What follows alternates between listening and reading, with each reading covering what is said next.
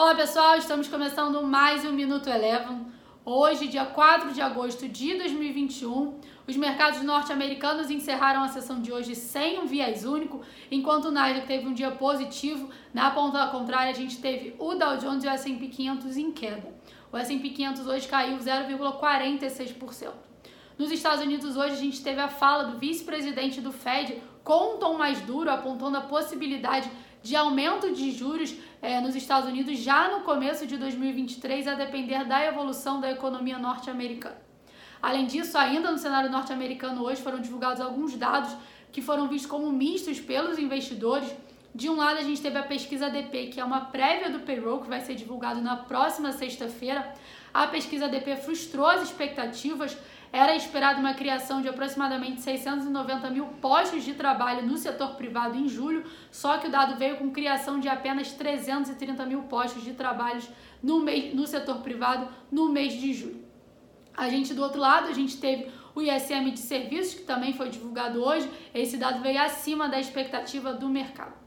Agora, passando para o cenário local, além do tom maior de cautela visto no cenário internacional que pesou sobre o Bovespa, por aqui a gente ainda tem os ruídos sobre a pauta fiscal e político, com o tema do Bolsa Família e dos precatórios no radar dos investidores, e Bovespa encerrou a sessão de hoje com queda de 1,44%.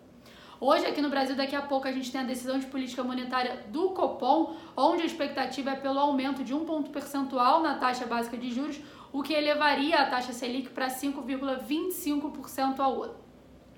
Passando aí para os destaques entre as ações, maior queda hoje ficou por conta das ações do Bradesco, caíram aproximadamente 4,4% após a companhia divulgar os seus resultados do segundo trimestre de 2021 e frustrarem as expectativas do mercado.